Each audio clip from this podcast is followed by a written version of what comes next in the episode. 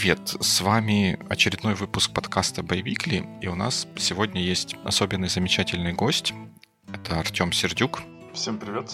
Который, наверное, главный в Украине специалист по холократии, самоорганизующимся командам и всяким таким хорошим вещам. И, собственно, об этом мы и поговорим. Ну и, как обычно, с нами Вячеслав.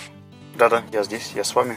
Более того, мы уже однажды говорили про холократию в контексте моего опыта. Как раз я был на ивенте у Артема. Теперь у нас есть повод и возможность пообщаться об этом подробнее вживую. Да, в прошлый раз мы как-то собрался, собрался разговор Вячеслава, который хоть что-то про это где-то слышал от знающих людей, и меня, который чуть-чуть прочитал в интернете, но теперь у нас есть возможность скорректировать все, что, что мы сказали неправильно в прошлый раз.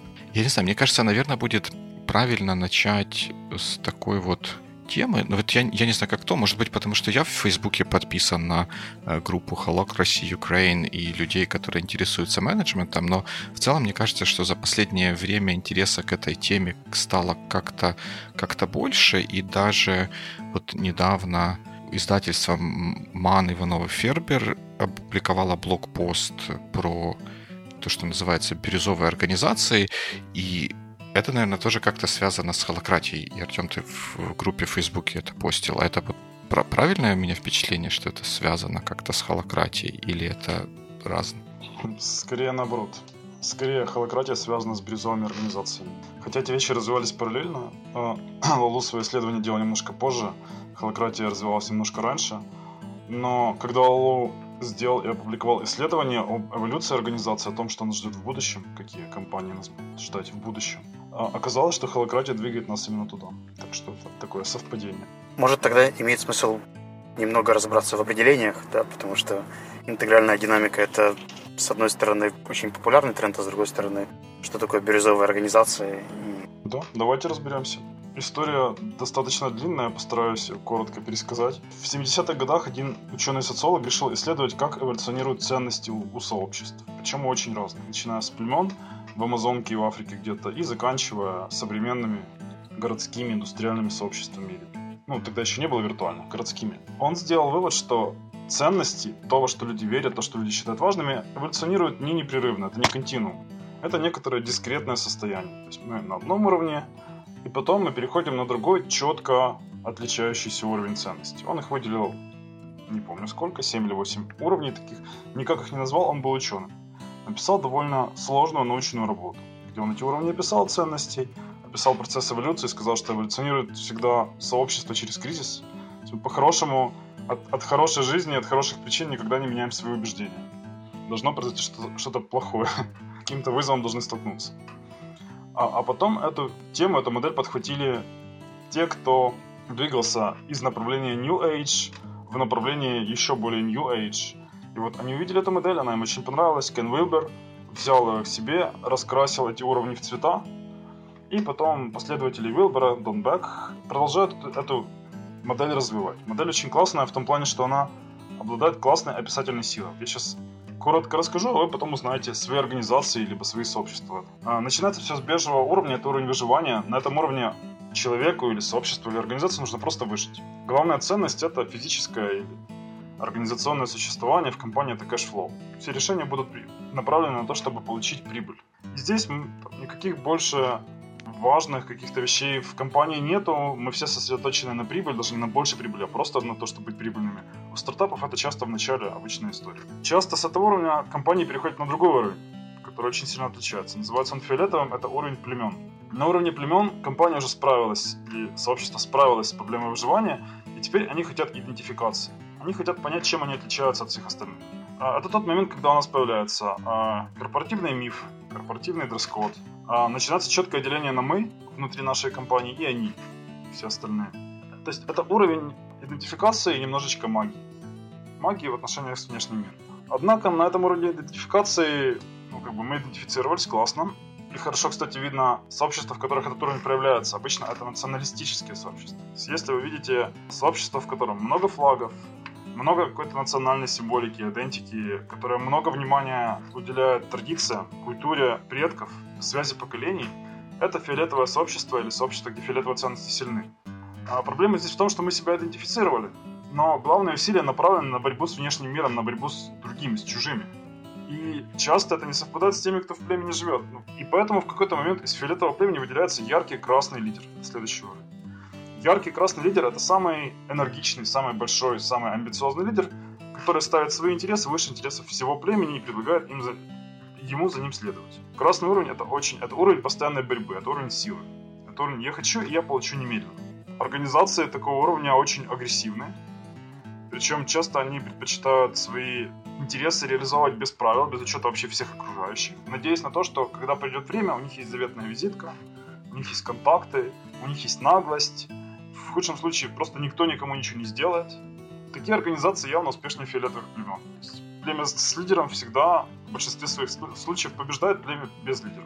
У красных, у красных племен, у красных организаций есть тоже очевидная проблема. Проблема номер один – когда вождь устает, его съедают, в лучшем случае появляется новый вождь, а вождю, который устал, это совсем не нравится. Ну, там, он перспективу свою понимает. Если каждый день у нас борьба, то в какой-то момент я устану бороться, придет это более молодой и сильный. А, другая ситуация. Я могу растить такую компанию, молодую, амбициозную, ну, до 100, до 200 человек. До тех пор, пока лидер лично может приходить и своим личным опытом вдохновлять, вдохновлять ну, это обычно в виде крика, вдохновлять всех остальных на работу. Если мы хотим больше, если мы хотим захватывать мир, нам приходится масштабироваться, и это перестает работать. Третья проблема – это то, что люди, которые работают с этим боссом, они мало кто способен терпеть красных боссов достаточно долго. Поэтому у него большая там внутри текучка. А единомышленников на самом деле нет, потому что а поговорка «красные директора», она отсюда пошла из, или из чего-то другого? Нет, красные директора живут на следующем уровне.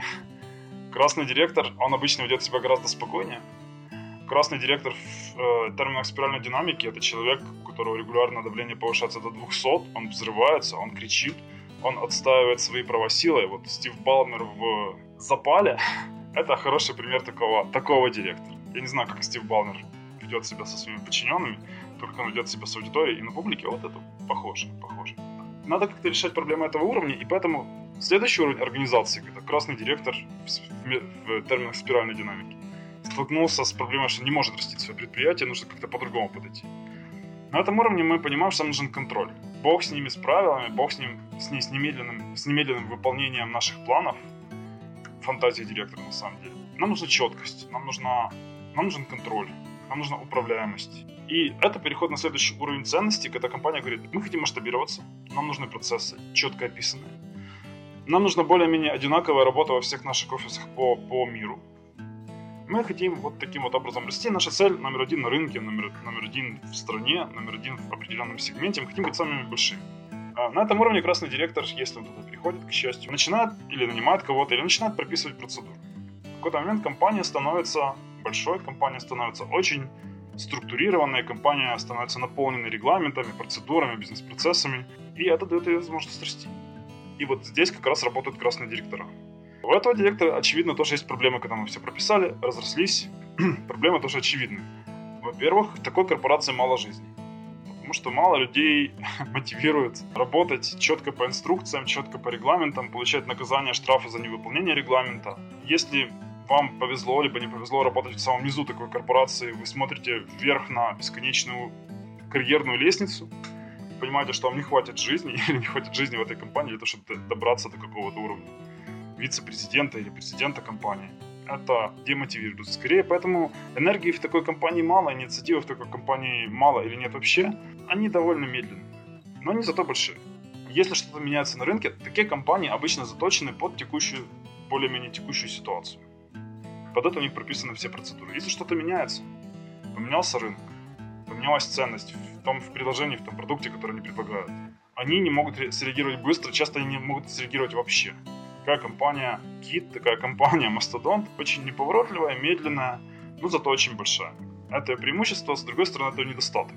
Приплывают э, акулы, начинают откусывать от куски от его рынка. Кит понимает, что происходит, ну, как бы нехорошее, нужно как-то меняться, нужно конкурировать, нужно быть более инновационными, нужно быть поживее, постройнее, что ли. А, и у красных директоров это главная проблема. Ну, две главных проблемы. Люди не хотят работать, поэтому обычный запрос как мне заставить своих сотрудников генерировать новые идеи? Второй запрос – это рынок меняется, мы не успеваем реагировать на рынок. Это переход на следующий уровень. Развитие ценностей в спиральной динамике. оранжевый уровень – это уровень современный, ну как, на котором основ, в основном находится современный бизнес. Э, уровень, на котором главная ценность – это инновации, это конкуренция, это победа в конкуренции. Это уже не красное, это уже не борьба без правил, это борьба по правилам. И э, на этом уровне уже приветствуется инновация, приветствуются личные амбиции в рамках структуры, которая у нас есть. На этом уровне корпорации э, придумывают сложные способы управления, на этом уровне корпорации придумывают какие-то отделы инноваций, хакатоны. На этом уровне появляется сложная система мотивации, потому что компания вдруг задалась вопросом, э, окей, у нас работают люди, процедура это классно, процедура это хорошо, однако из людей можно выжить, выжить больше. Как бы нам выжить из людей больше? Наверное, мы можем сделать, чтобы они проводили больше времени в компании. Поставим им настольный футбол. Сделаем им кафетерий, чтобы они на, работу, на обед не ходили никуда. Пусть приходят на работу. Чтобы дети еще работали. Чтобы они не отвлекались, там не, не ходили позвонить няне, как там происходит. Происходит все. Вышли, не знаю, покормили ребенка или по поиграли с ребенком, провели 10 минут и вернулись обратно, их уже ничто, ничто не отвлекает. Исключительно потому, э, что это помогает им лучше работать, больше времени проводить на работе, больше, больше выдавать ценности для компании. Это устремление компании, это логика компании. Не потому, что они людей любят, а потому, что они хотят более эффективно работать. Если оценивать украинский нормальный бизнес, не IT, не аутсорсинг, а нормальный бизнес – это красный бизнес, а мечтающий системности, мечтающий о себе. А, хотелось бы в Украине, конечно, больше синих больших корпораций, которые хотят инноваций, хотят э, пробовать что-то новое. К сожалению, их очень мало по сравнению с остальным э, бизнесом украинским. И они в основном международные, то есть это к нам пришло из э, с запада. И поэтому проблема оранжевых компаний мы так много и не видим. Но проблемы у них какие? Когда вы выжимаете из своих сотрудников все больше, больше, больше, больше, в какой-то момент сотрудникам перестает это нравиться. Сейчас приходит новое поколение людей, которые не хотят, чтобы из них что-то выжимали. Такое отношение между людьми и компанией их не устраивает. Более того, многих собственников э, тоже перестают устраивать такие ценности компании, потому что это отношение очень потребительское. Это отношение потребительское к людям, которые у нас работают, это отношение потребительское к клиентам, потому что из клиентов мы тоже выжимаем максимум. Это потребительское отношение к конкурентам, к рынку, это потребительское отношение к окружающей среде. Сейчас многие собственники, многие сотрудники, очень многие сотрудники, особенно молодые, не согласны на то, чтобы их выжимали. И на то, чтобы компания вредила своими действиями всем вокруг. При этом получая, конечно, прибыль. Есть известная карикатура, когда а, бизнесмены сидят вокруг костра, и один из них рассказывает остальным, да, да, конечно, планета погибла, но на какой-то прекрасный момент мы обеспечили нашим акционерам такие прибыли. Вот это история про оранжевую компанию. Конечно же, планета погибнет вокруг них. Однако на какой-то момент акционеры будут просто в экстазе. Людям и компаниям, которые, которых это не устраивает, они ищут новую парадигму, новые ценности для компании. И это зеленый уровень спиральной динамики, мы уже почти добрались до бирюзы. Э, зеленый уровень говорит, для нас конечной ценностью, исключительной ценностью являются люди и отношения. Нам уже не так важна эффективность. Бог с ней с эффективностью, мы научились эффективно работать. Теперь мы хотели бы, чтобы у нас были здоровые, стабильные отношения между нами как компанией и нашими сотрудниками, между нами как компанией и нашими конкурентами, между нами как компанией и нашим сообществом, в котором мы живем, а между нами как компанией и миром, в котором мы живем. И это двигает компанию на какие-то совершенно другие процедуры, на какие-то совершенно другие действия. Да, теперь у нас в офисе появляются э, домашние животные, появляются дети сотрудников, появляются какие-то мягкие уголки, переговорки, но не потому, что мы хотим, чтобы они больше времени проводили у нас в компании или никуда от нас не убежали конкуренты, а потому что ну, мы просто считаем, что так должны строиться отношения между компанией и человеком, который в ней работает. Мы начинаем проводить какие-то события для сообщества, но не потому, что мы хотим больше людей нанять с этих событий.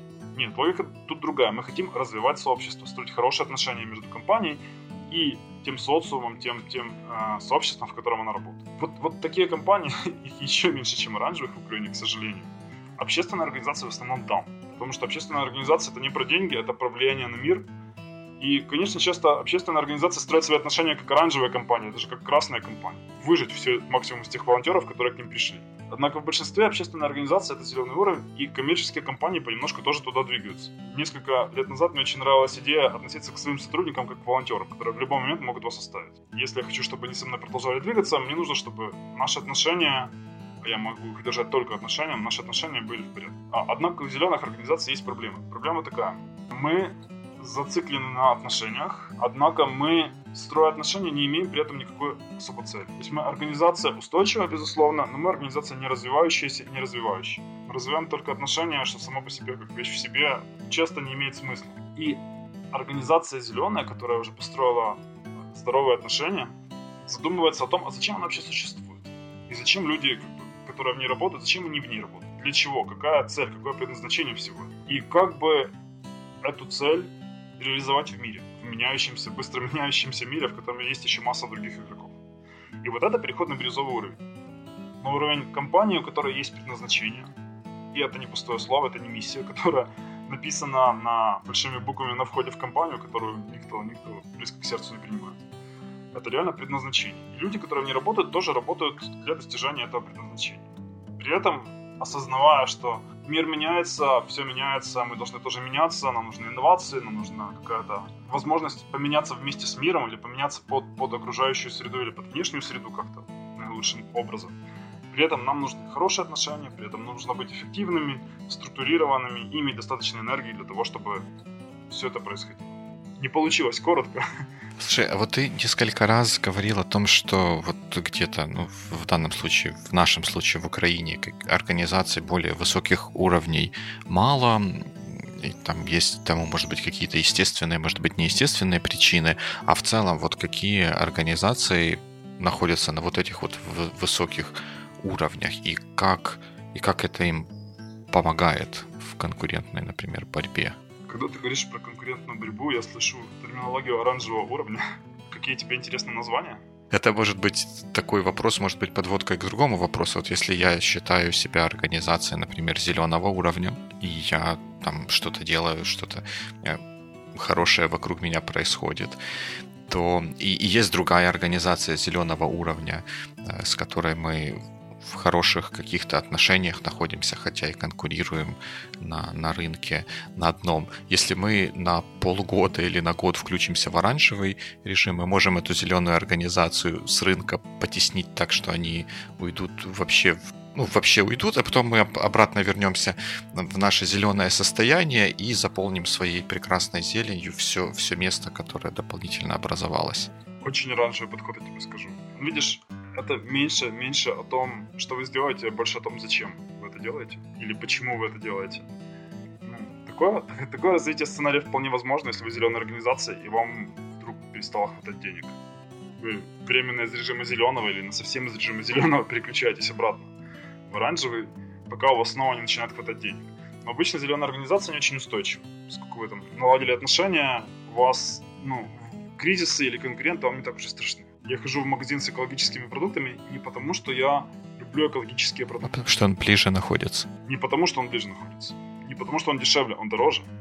А потому, что у нас есть некоторые отношения. И я считаю правильным туда ходить. Понимаешь? И даже если АТБ рядом понизит цены, а что может сделать АТБ для того, чтобы меня пере, пере, переманить из органических продуктов? Что может сделать АТБ? Понизит цены? Еще. Но я уже и так туда не хожу. Это не про цены. Попробовать завести органические продукты. Но органические продукты в АТБ ты понимаешь несколько специфически, с некоторым налетом, налетом другой парадигмы органические продукты.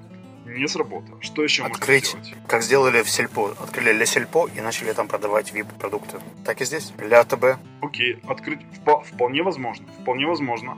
Однако это будут очень два разных магазина, даже если они полностью скопируют модель. Для того, чтобы им конкурировать с, зеленой, с зелеными органическими продуктами, им нужно самим позеленить ты самим начать строить отношения с клиентом. Тут возможен один из двух вариантов. Или они построят отношения, отношения будут важны, и тогда менее важна будет прибыль. Бизнес на отношениях, он супер высокие маржинальности не предполагает, он предполагает устойчивый. Либо у них получится органика в стиле АТБ, и тогда я просто к ним не приду. Вот такой вот парадокс. А если включить сюда такую немножко экономическую составляющую, ну вот есть АТБ и вот этот органический э, зеленый магазин, если он не сможет или не успеет, или не будет достаточного количества людей, для которых вот этот вот зеленый уровень, вот эта органика продуктов будет важна, и он просто не сможет существовать и таким образом нести вот эту свою зеленую миссию.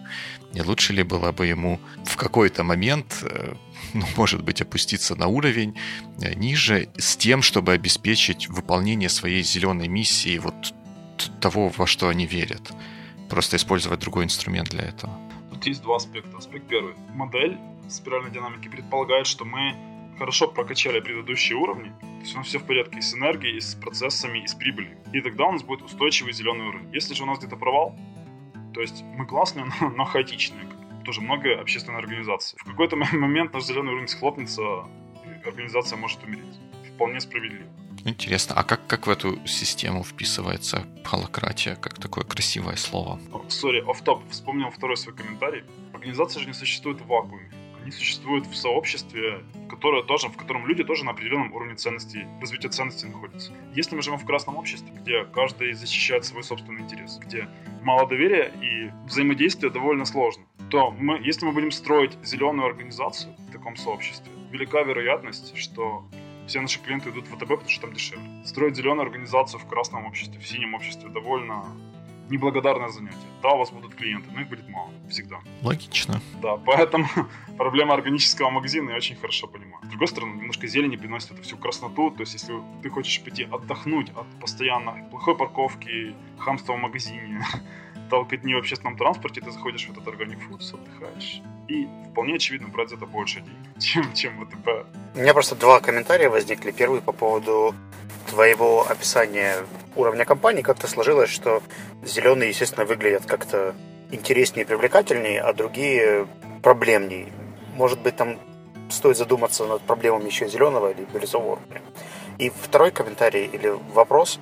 Я так прослеживая твой Facebook и страницу Hello Christian Ukraine, предполагаю, что ты пропагандируешь бирюзовый уровень и инструменты как раз для таких компаний. Но если вот ссылаться на прошлый комментарий, который ты говорил, что общество должно быть правильного цвета, Тебе кажется, что в Украине правильный цвет для бирюзовых компаний? Э, в Украине мало компаний, у которых есть запрос на бирюзовый цвет. Их мало. Я очень хотел бы... В Европе их, естественно, больше, в Штатах их больше, потому что там больше компаний, доросших до этого уровня запросов. Я очень хотел бы, чтобы в Украине было больше такого бизнеса, у которого есть такой запрос. А, я надеюсь ошибаться. Я надеюсь, что их на самом деле много. Ну, а если их мало, то я буду стараться рассказывать компаниям, рассказывать бизнесу здесь о том, что и такой способ ведения бизнеса возможен. Он э, прибылен, он более-менее стабилен, но он гораздо более человечен, гораздо более наполнен смыслом, энергией, чем то, что они сейчас делают. А первый вопрос, это был вопрос про проблемы зеленых и бирюзовых организаций. Мне сложно судить о проблеме бирюзовых организаций, потому что я их видел очень немного. А проблемы зеленых – это проблема общественных организаций. Мы собрались, что-то делаем, но мы, а, неэффективны, б, довольно зациклены на отношениях, мы меньше двигаемся в сторону именно предназначения, именно цели какой-то большой, больше двигаемся в плане нам бы отношения со спонсорами развить, нам бы отношения с городской властью развить, как-то нам бы волонтеров не потерять. Вот, вот в таком ну, и я так понимаю, что холократию ты видишь больше как один из инструментов, да, который используется в бирюзовых организациях. Да, да, я вижу холократию как организационную практику, которая помогает построить бирюзовую организацию. Такой повторяемый способ, повторяемый шаг на пути к бирюзовой организации. И тут вот, наверное, настала моя очередь достать из закромов шапку такую немножко скептическую по отношению к холократии. Вот мы когда в прошлый раз обсуждали на таком вот наивном уровне холократию, э, я пошел на сайт holocracy.org, чтобы посмотреть, чтобы хоть какую-то информацию получить о том, как это работает. И там есть такая замечательная страница How it works. И там есть сравнение такое даже не сравнение, скорее противопоставление, что вот в традиционных компаниях а все плохо, а вот с холократией все, все хорошо. И вот я просто сейчас пример один приведу, и чтобы, чтобы пояснить ту, ту, то чувство, которое у меня возникло. Вот первый пункт, который там есть, это job descriptions. Each person, э, про традиционные организации говорится. Each person has exactly one job. Job descriptions are imprecise, rarely updated and often irrelevant в то время как в холократии есть роли, roles are defined around the work, not people, and are graded regularly, and people fill several roles. И вот, вот это пример того, как, вот, что мне кажется, что здесь сравнивается какое-то какая-то плохая реализация вот того, что называется традиционным менеджментом, с какой-то идеальной организацией с какой-то другой, но, но идеальной организацией. А как вот с чем вообще борется холократия, если предположить, что у нас есть организация, в которой эффективно реализован вот тот, тот самый традиционный менеджмент, о котором здесь говорится, что что нам может дать холократия? Обычно мой ответ – ничего. Если у вас хорошо работающая, отстроенная организация, которая приносит прибыль, которая отлично работает, у вас нет никаких причин смотреть в сторону бирюзовости, работать себе дальше. Холократия – это не ответ на ваш вопрос, который часто «как нам заставить работать организацию еще эффективнее?» Нет, холократия на этот вопрос не отвечает вообще, это не про то. Это скорее вопрос про, про другое. Я э, собственник, я директор, я чувствую, что мы куда-то не туда движемся. То есть мы работаем, мы операционно эффективны, прибыльны, и в среднесрочной перспективе прибыльны. Ну что-то как-то... Зачем мы производим свои одноразовые лезвия или, не знаю, зачем мы ставим газовые заправки по всей Украине? Зачем? Когда я задаюсь вопросом «зачем?», мне нужно как-то свое предназначение определить, зачем вообще организация в мире. И следующий шаг Лалу, Фредерик Лалу, который сделал исследование и ввел, собственно, термин в широкое употребление, а, выделяет три аспекта. Говорит, во-первых, у вас должна быть цель организации, она должна эволюционировать. Нет, раз и навсегда отлили в бетоне основатели 350 лет назад. Она меняется. А второе, эта организация должна быть самоуправляемой. А для этого нужно отдать власть вниз, чтобы решения принимались на переднем крае. И третье, эта организация должна позволять людям приносить всех себя в организацию. Э, Лалу сделал этот вывод на основании исследований многих компаний. Поскольку он работал в McKinsey, у него доступ к компаниям был, поэтому это его вывод на основании его исследований. Когда собственник слышит следующее, он, ну, хорошо, с целью он как-то определится. А как передать власть? Потому что в нашей хорошо отстроенной оргструктуре с прописанными ролями, в принципе, вроде бы власть уже там. Хотя на самом деле нет. Хотя на самом деле, конечно же, если кто-то что-то примет с точки зрения менеджера среднего звена или высшего звена неправильно, придет менеджер даст им обратную связь, поправит все туда, куда оно должно идти.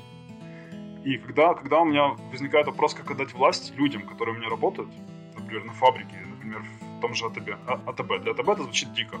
Мне говорит парадигма, пожалуйста, отдай власть своим кассирам, а, персоналу в зале, грузчикам, а, водителям, для того, чтобы быть бирюзовой организацией, для того, чтобы лучше двигаться в сторону своей эволюционирующей цели. Это бред. Ну ладно, не бред. Это небезопасно. Почему? А если мы им отдадим власть вот в каких-то ну, в, в каких-то вещах, с которыми они непосредственно работают, чтобы они не бежали за авторизацией к обычно, менеджеру. Обычно ответ далее. следующий. Обычно ответ такой. У нас уже есть у них власть. Они уже имеют власть. Ничего подобного. Это неправда. Эти люди, эта система заточена на то, чтобы люди не принимали решения на переднем крае. А зачем? У них есть процедура. Им не надо принимать никаких решений. А если не принимать никаких решений, им не нужна никакая власть. А власть у них забрали намеренно. Мы хотим повторяемости процесса, мы хотим стандартности процесса. Зачем вам там власть какая-то? Им не нужна власть, им нужна хорошая инструкция. Ну, как бы это работает с кассирами ВТБ, в которых повторяющиеся сценарии случаются. Это плохо работает в сложных, в сложных средах, когда у нас есть люди интеллектуального труда а программисты. Не напишите инструкцию программисту для всех случаев жизни. Мы хотим, чтобы они сами решали. Но для этого они должны иметь право сами решать. Право означает, что нет менеджера, который придет и настучит им по голове. Когда я говорю, друзья, ну, обычно IT-компании, а насколько вы готовы отдать власть программистам? В общении с заказчиком, в постановке себе задач, в установке сроков, в определении себе зарплат, вообще в решении денежных Да, компания оказывается совсем не так уж и готова отдать такие вещи программистам, такие вещи тем, кто им приносит, кто им создает ценность. А почему? Дима, вот почему? А, у меня есть другой ответ на почему на, на, на такой вот на этот вопрос, но, но с другой стороны, мне кажется, что когда мы говорим об отдаче или принятии власти, мы в том числе, или возможности принимать решения, мы в том числе говорим о принятии ответственности за принятие э, тех решений, выполнения тех решений, которые принимаются. Поэтому если мы говорим, что мы отдаем власть программисту, и он сам выбирает себе задачи и сам устанавливает себе зарплату, то это значит, что он должен быть готов к тому, что его неправильные решения, неправильно выбранные задачи, неправильно реализованные задачи приведут к тому, что у него зарплаты не будет, потому что он взял на себя всю полноту власти, чтобы это обеспечить, и всю полноту ответственности. Но получается в текущей такой вот ну, юридической, наверное, что ли, системе вот эту, вот эту часть реализовать невозможно, поэтому ответственность за то, чтобы программист получил э, зарплату, лежит на компании, а за действия, которые необходимы для получения зарплаты, это лежат на программисте, и получается вот такой вот дисконнект. Властью программиста, а ответственностью компании. Вот поэтому они не хотят. Ну, это, мне кажется... Класс. Как решить, как решить такой дисконнект? Да, всех сделать ЧПшниками и э, водителями в Uber, я не знаю. Окей. И тогда они будут сами принимать решение. Какое... Ну, тогда не будет организации. Тогда не будет, ну, тогда будет каждый, каждый сам за себя. Он имеет и власть, и, и ответственность. Ну, наверное, это такой экстремальный случай. Uber, Uber на самом деле плохая, плохой пример, потому что Uber обслуживает водителей, но водители не часть организации Uber. То есть водители в этом случае клиенты, ну да, там, там такой многосторонний рынок получится. Да, согласен, это не наилучший. Но, но, суть, да, но, но, но суть компании очень-очень с слабыми границами, где каждый ЧПшник ну смотри, ты говоришь следующее. Я не согласен, что это юридическое ограничение. Это скорее ограничение отношений человека и компании. А почему у нас работают программисты? Потому что их устраивает зарплата и не более того. Поэтому я не могу им отдать зарплату. я не могу позволить э, чему угодно в компании влиять на зарплату. Потому что если зарплата у них будет поменьше, они сразу же выйдут. А если мы программисты, мы коллеги в компании не из-за зарплаты, а почему-то, ну, мы говорим про зеленый уровень, да, отношения совершенно другие между компанией и сотрудником. И тогда мне, ну, тогда, тогда мне более безопасно отдавать им эту власть, отдавать им это право. Ну, да, тут я с тобой согласен. Наверное, вот мы, когда говорим про наши какие-то компании, наших программистов, как- как-то в, голове возникает образ аутсорсинга, да, когда компании, ну, по большому счету, обезличенные делают э, одно, одно и то же. Даже когда ты в нее приходишь, ты можешь конкретно не знать, чем, чем именно ты будешь заниматься, то тут вот это вот товарно-денежные отношения играют наверное, определяющую роль. А если есть у нас какой-нибудь украинский, я не знаю, Apple какой-то, ну хотя его, к сожалению, пока еще нету, то можно себе представить, что люди будут хотеть там работать даже в ущерб, возможно, каким-то таким своим финансовым интересам прямолинейным. Холократия — это ответ на вопрос, как мне из какой-то оранжево-зеленой организации, то есть организации, заточенной все еще на эффективность, но уже строящие какие-то другие отношения со своими сотрудниками, а как мне в ней передать безопасную власть вниз, чтобы эта организация начала эволюционировать снизу, а не сверху. И поэтому холократия предлагает изменение оргструктуры, которая вроде бы похожа на то, что у нас было и до этого. Но их цель по-другому распределить э, обязанности, э, не обязанности, полномочия власть в организации. Вот на это холократия заточена. Выделяет, холократия там, четко очерчивает свои границы. Она говорит, вот смотрите, есть четыре пространства в компании, которые местами пересекаются. Есть личное пространство. Это то, где работают люди, там, где я проявляю себя в компании. И то, как и отношения между мной и организацией в целом. Или и, и между другими людьми. Есть групповое пространство или племенное пространство, где мы, как группа людей, именно людей, какие-то вещи делаем вместе не знаю, волейбол играем, устраиваем пикники, детей приводим в компанию, устраиваем утренники. Это совершенно не про работу, это про личные вещи. А есть рабочее пространство, где у нас роли, как части работы, которые мы должны выполнять. И есть в целом организация, у которой есть структура, предназначение, какие-то еще механизмы политики. Адвокатия говорит, мы не про личное, мы не имеем отношения, мы не занимаемся отношениями а, человека организации или людей между собой в компании. А мы занимаемся орг структурой, оргчастью. Да, как распределена работа? Как сделать, чтобы распределение работы было оптимальным и эволюционировало в сторону оптимальности? Как всем, у кого есть власть, дать возможность поговорить о целях организации и подправить эту цель, чтобы она реально эволюционировала? Вот об этом холократии и об этом ее набор инструментов. Но отношения, конечно же, очень важны, просто отношениями холократия не занимается. Окей, okay. и получается в холократии как бы нет менеджеров, да, все организовано кругами, да, как по-русски правильно это называют обычно, да, кругами, которые формируют роли, которые выполняются в следующий, условно говоря, отчетный период.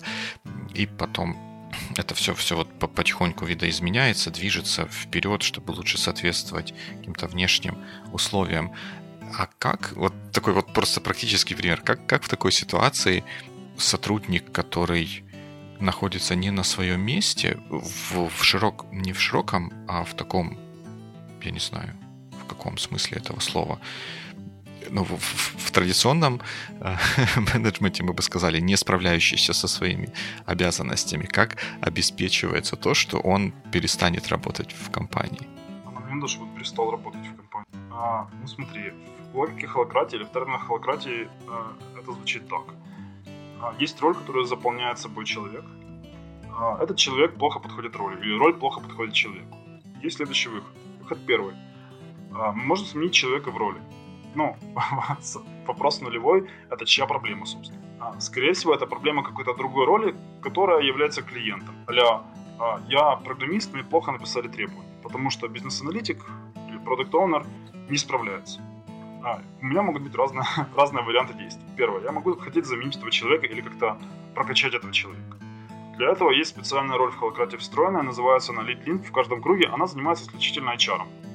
То есть эта роль назначает людей в роли в круге и увольняет людей из ролей. И если у меня такая ситуация случается, я иду к линку своего круга и говорю, ты знаешь, а, мне кажется, нужно улучшить соответствие нашего бизнес-аналитика его роли. Что он как-то пока не справляется, мне реально нужно то, что он делает. Но только он делает это плохо. Пожалуйста, разберись. Дальше лидинг разбирается, у него тоже есть несколько вариантов. Может поговорить с человеком, прокачать человека. может освободить человека из роли, но тогда ему придется эту роль исполнять самому, поэтому редлинки особо не рвутся увольнять по первому требованию людей из ролей в круге. Ну, вполне возможна ситуация, когда он уволил бизнес-аналитика, он сам пишет требования, пока нового не найдет, который согласится. Он может найти нового и заменить. Вот такие у него есть выборы. Вторая ситуация. Э, может быть, я считаю, что бизнес-аналитик пишет требования, нам не нужна такая роль на самом деле. Нам не нужен бизнес-аналитик. Пусть требования пишет, это будет часть работы QA. И тогда у меня есть механизм холократии поменять саму роль или отменить саму роль. Этот механизм называется управляющая встреча, на которой я приношу свой теншн, свое напряжение, и я делаю предложение. Предложение по умолчанию принято до тех пор, пока не будет каких-то обоснованных возражений от членов круга. То есть помимо того, что я могу поработать с человеком в роли, у меня еще есть возможность поработать над организацией, то есть поработать с ролями. И холократия располагает к экспериментам. Единственным тестом или единственное ограничение скорости экспериментов, они должны быть безопасны в целом для компании. То есть, получается, если человек уже попал в такую систему, у него шансов из нее вывалиться, получается, нет, да? То есть он... Пожизненная холократия? Ну почему? Есть шансы вывалиться.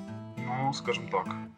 Во-первых, люди уходят. Если, если в нашей компании нужно увольнять людей, и это кому-то, и это чей-то теншн, то довольно быстро появится процедура или роль, которая будет увольнять.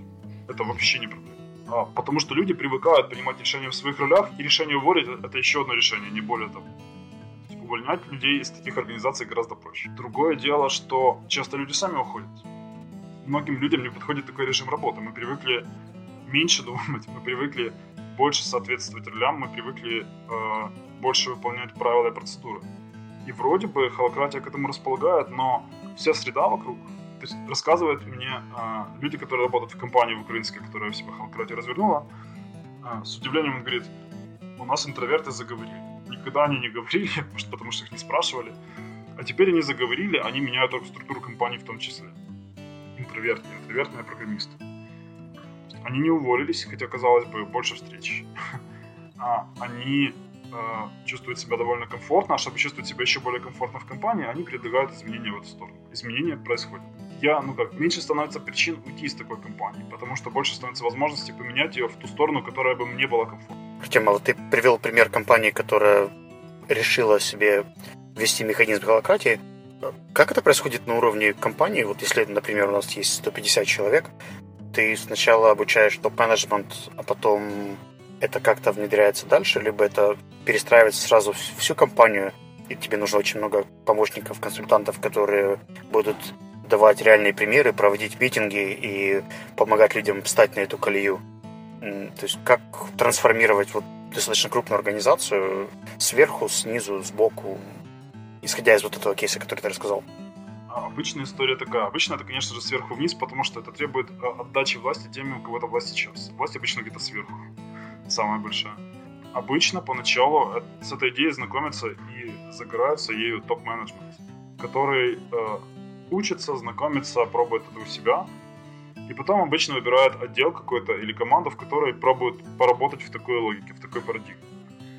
Если э, отдел или команда поработали, все пошло окей, все прошло нормально, это подошло, в принципе, к культуре компании, то тогда происходит переход в все организации. Причем переход довольно радикальный.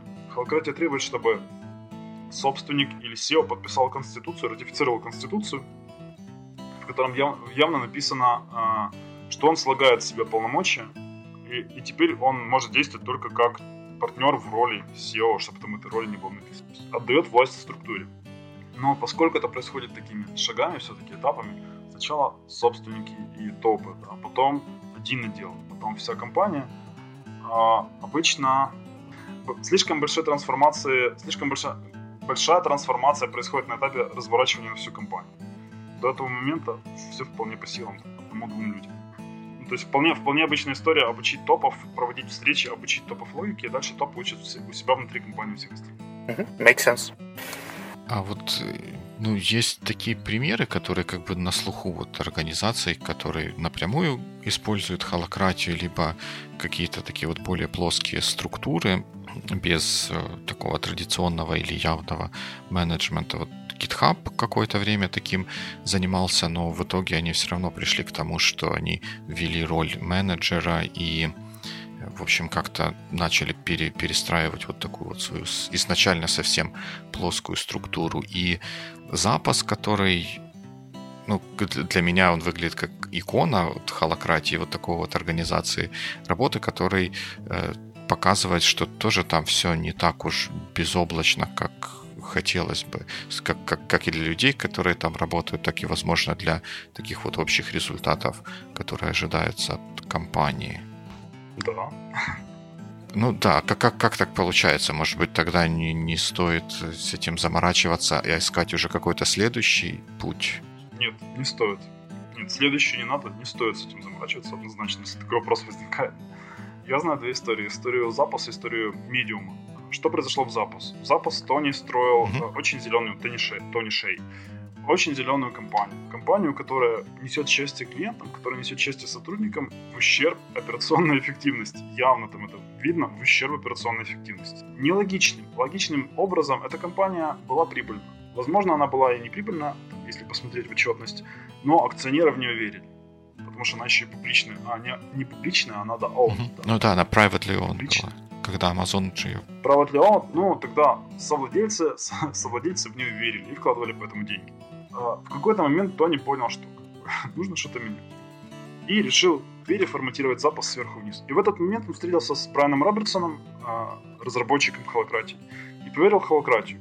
И к трансформации 1200 людей, для организации из 1200 людей, добавилась еще и холократия как смена вообще парадигмы, как должна работать компания. Запас, там, поскрипывая, с большим трудом перестроился, когда-то потеряв треть сотрудников – сейчас это другая компания, у них другой фокус. Они не на а, счастье клиента. Это, знаете, как переход от какой-то очень доброй, а, любящей, нежной такой мамы или няни. Она может быть в плохой форме, да, она может не очень красиво выглядеть, но словно очень добрая, любящая, нежная. К цели пробежать марафон или супермарафон. Да, понятно, что у нас будет большая команда поддержки, но для этого нам нужна немножечко другая физическая или организационная форма. Нужно быть гораздо более фит, гораздо более тренирован. И сейчас перед запас цель тренированность, то есть соответствие организации тем, тому предназначению, которое основатель для нее сформировал, сформулировал. Там все поменялось сильно. Да, они уже больше не э, номер один компания, в которой хотелось бы работать. Это вполне окей в рамках смены парадигмы. Так, возможно, немножко меньше любят э, клиенты, абсолютно тоже окей. Но они гораздо более здоровы внутри. У них очень интересные вещи происходят внутри. Их компания очень быстро внутри эволюционирует. И когда только все остальные ритейлеры подтянутся на уровень Zappos а, когда они будут любить своих клиентов и любить своих сотрудников, Zappos уже будет на следующем уровне, когда они, не пожертвовав любовью и хорошими отношениями, будут ну, очень фит, ну, очень быстро двигаться к своей глобальной цели. Снова за ними будет тяжело угнаться. Но это история Zappos а. Есть история Medium а. А, история Medium а следующая. Medium декларируя agile ценности, agile подходы, agile принципы, которые, конечно, очень зеленые. Да, люди важнее процессов, отношения важнее процедур, а изменения важнее плана, это случайно получилось, да. И, ну, давайте же при всем этом делать что-то полезное, все-таки. Окей, такое, оранжеватое. Ну, хоть как-то что должно продаваться. А, Medium решил тоже попробовать холократию. Однако, у них застряла власть. То есть при попытке знаете, пропихнуть власть вниз, она застряла уровне, она застряла посередине. Они не отдали власть до самого конца. В итоге у них получилась очень бюрократическая структура, в которой все еще были менеджеры. Холократия предлагает много бюрократии, много структур. А менеджеры остались. Видимо, на все это посмотрел, посмотрел, он как-то работал, работал, но очень много встреч, непонятно зачем, решения принимаются все теми же людьми. Видимо, сказал, зачем на это по большому счету надо? Зачем? И, и я согласен, абсолютно незачем. Видимо, сказал, так, все, в холократию мы при, при, прекращаем играться, мы придумаем свою структуру, мы как-то по-своему там, скрам-команда будет так дальше работать, менеджеры так дальше тоже будут работать. Поигрались, немножко оптимизировались, но на этом хватит. Просто не перешла передача власти. А, вот такие две истории. Одна компания была готова и смогла, вторая компания, у нее был другой запрос, возможно, или она не была готова, не смогла. Вполне окей. Здорово. Ну, видишь, получается, все равно эта тема движется, движется куда-то вперед. И, наверное, похоже, у нас на сегодня время, которое мы могли бы выделить на то, чтобы поговорить об этом, подходит к концу. Мы и так уже немного, немного перебрали. Ну, тема явно интересная и заслуживает еще обсуждения, поэтому, может быть, Артем, ты коротко расскажешь про то, что будет проходить 22 июня и, по-моему, будет курс с 30 июня. Может быть, в двух словах расскажешь? Класс, Вячеслав, спасибо за анонс. Много чего происходит на самом деле. Во-первых, есть группа Hello Россия Украина, которую я приглашаю всех интересующихся этой темой. Там вы узнаете о всех событиях, видите много материалов, которые появляются по всему миру по этой теме. Очень жаль, что мы уже пропустили форум организации будущего, очень интересный, который был полностью посвящен этой теме. Советую вам а, следующий форум не пропустить, он тоже обещает быть очень интересным. 22 а, июня в а, Unit City на платформе TLDR, если не ошибаюсь, будет событие, которое называется Agile против холократии. Там мы с моим коллегой Юрием Козием, тоже преподавателем Киомоглянской бизнес-школы и Agile тренером, поговорим о том, а чем отличаются эти подходы, когда применять один, когда применять второй, когда не применять ни один, ни второй. А, приходите, тоже должно быть интересно, это как батл. Какое-то оранжевое название, да? Мы же ориентируемся на людей с оранжевой парадигмой. Не мы такие, люди такие. Мы будем очень рады ждать в гости. А, да, и а, 30 июня будет программа трехдневная в Киево-Могилянской бизнес-школе. В основном большая часть времени будет посвящена холократии, как это работает, э, как проводить встречи, как строить оргструктуру. Кроме того, там будут гости из компаний в, Украине, которые это у себя развернули, у которых это работает, работает хорошо, они поделятся своим опытом. Тоже приглашаю всех на Здорово. Все ссылки на те мероприятия, которые уже прошли и которые еще будут, будут в описании к этому подкасту. Артем, а где тебя можно найти, вот, чтобы, если что, пообщаться, вопросы какие-то дополнительные задать? Меня можно найти в Фейсбуке, fb.com slash Артем. Буду очень рад пообщаться, ответить на вопросы. Супер. Тогда, наверное, на этом уже будем со всеми прощаться. До новых встреч в эфире. Да, спасибо, Артем, и до связи. Пока. Класс. Спасибо. Всем до свидания.